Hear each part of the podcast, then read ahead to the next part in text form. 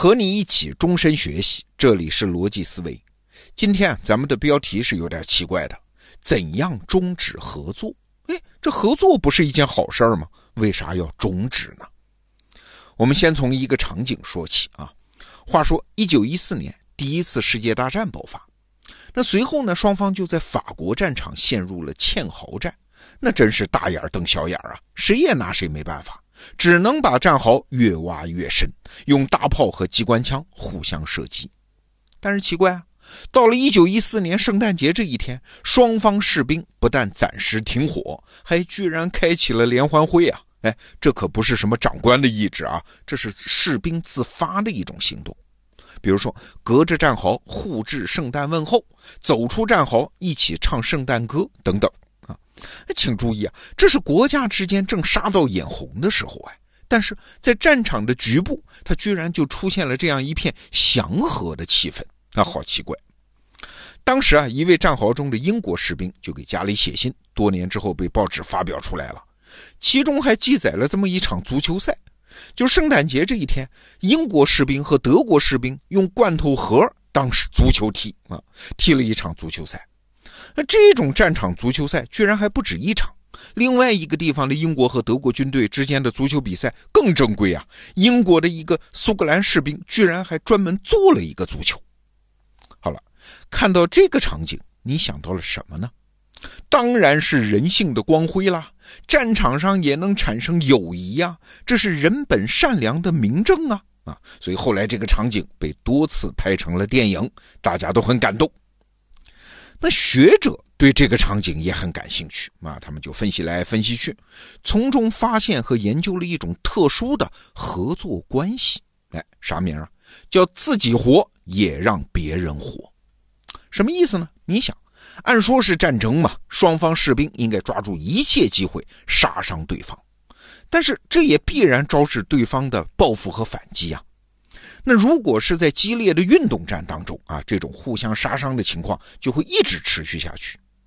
但是你想，第一次世界大战，当双方士兵挖好战壕、战线固定下来以后，情况会产生渐渐的变化。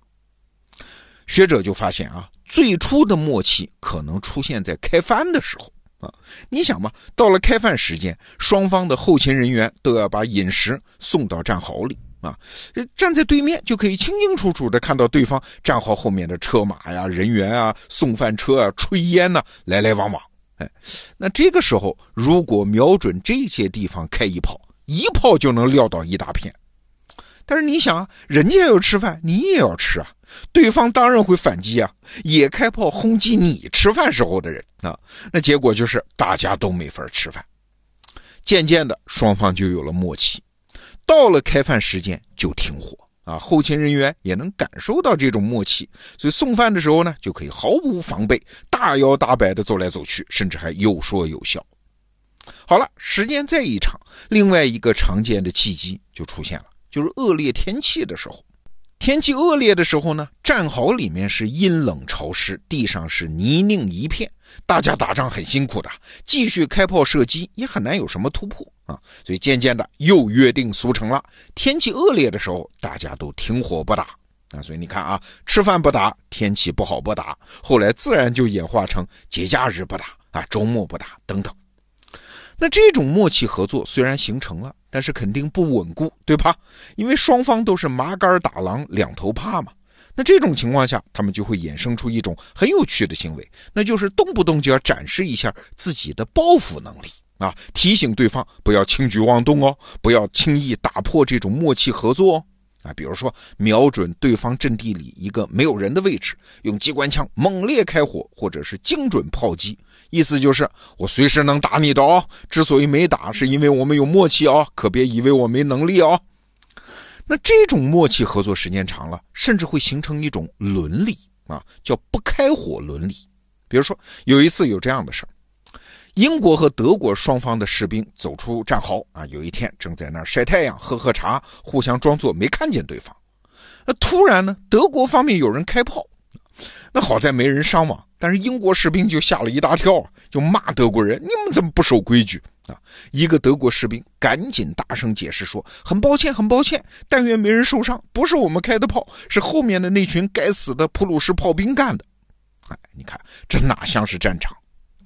那学者们研究这些现象，就是想指出啊，人性中有一种对合作的强烈需求。那你说，这这这个结论是不是燃起了我们对于这个世界的信心呢？这个世界还是挺美好的。你看，打仗的时候都能演化出合作，那终有一天，人类是不是就会实现天下大同啊？那人性本善，但是不能高兴过早啊！你只要换一个角度来看这件事儿，就知道这种合作机制其实是人类社会的一个大麻烦呐，而不是一个大希望啊。我举个例子啊，比如说警察和罪犯之间，那也是你死我活的关系啊。只要时间一长，那你希望他们之间也形成这种自己活也让别人活的合作关系吗？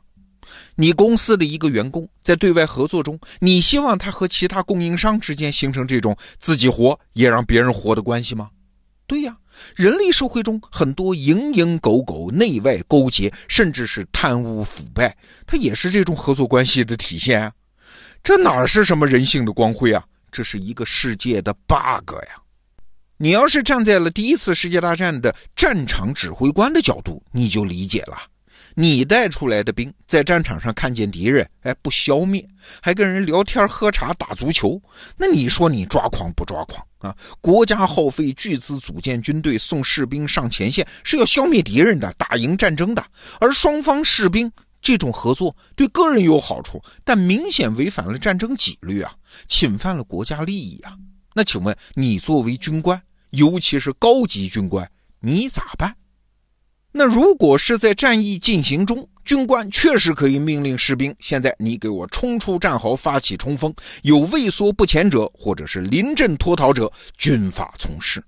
但是现在不是这情况，双方在战壕对峙啊，仅仅因为这种时隐时现的默契合作，你不可能大动干戈就处罚那个士兵啊，甚至你都找不到具体的责任人。刚开始啊，军官们是想通过这个部队换防来解决问题，让新来的陌生人取代老朋友。但是后来发现这一招不行啊！为什么？因为即使部队换防，这种默契合作居然还能维持啊？为啥？因为撤防的部队会暗中告诫接防的部队，说对面的先生不是坏人啊，你让他们活着，他们也会让你活着啊！大家你好我好大家好。你懂的，比如说，在中国古代，新官上任，往往总会有人递上一张叫护官符，里面说当地哪些家是不能得罪的呀？对，《红楼梦》里就有这样的情节，所谓为政不得罪于巨士嘛，啊，就是你为政一方，在这个地方当官，当地的那些名门大族你是不能得罪的。这种信息，上一任会告诉下一任的。你看，这不就是我们今天说的自己活也让别人活的合作吗？好了，我们回到第一次世界大战的战场。那当年的这个合作和默契是怎么打破的呢？哎，最终啊，是英国的高层军官想出了办法。英国军方的高层啊，就派出一系列十到二百人的小部队去偷袭德军阵地啊。你想，这种偷袭小部队是由英军高层直接派出来的，时间也不定，地点也不定，和前线驻军又没有什么关系。那前线的英军部队想和对方的德国人串通一下，哎，也没有机会啊。这偷袭来偷袭去，一次两次，对面的德国人可以原谅啊，不是你们干的。但是多了之后不行啊，这种脆弱的信任当然就破坏了啊。所以英德双方又重新大打出手。听到这儿，你可能明白了一件事儿，什么事儿啊？我们现在的事儿。为什么很多公司老板在业务发展的顺风顺水的时候，突然要搞什么？哎，部门轮岗，这个地方的领导突然调到另外一个部门。